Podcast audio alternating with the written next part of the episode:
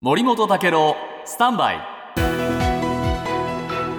長官読み比べです。アメリカの機密文書がネット交流サービスに流出した問題。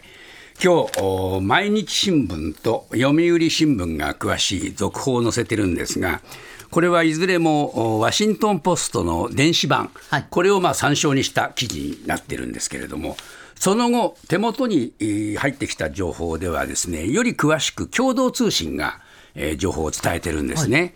で、それはどういうことかというとですね、このお流出させたのはですね、東部マサチューセッツ州の空軍州兵のジャック・ティシェイラ容疑者というね、21歳のお男で、これを逮捕したというんですね。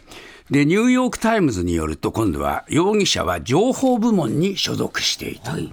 えーそしてですね、機密情報はゲーム愛好家で人気の SNS のディスコードのおチャットグループで、えー OG と呼ばれるリーダーが投稿していた。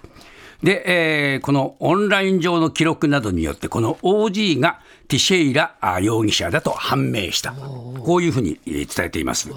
で、FBI はですね、マサチューセッツ州にある容疑者の母親の自宅を捜索して、アメリカのテレビは、当局者らに取り囲まれたティシェイラ容疑者が拘束されて、車に乗せられる映像を放映したと。うんで国防総省の報道官はですね、まあ、意図的なあ犯罪行為だと批判して、流出の規模や影響を把握するために、情報機関とともに休みなくう作業をしていると、まあ、こういうふうに言っているということで、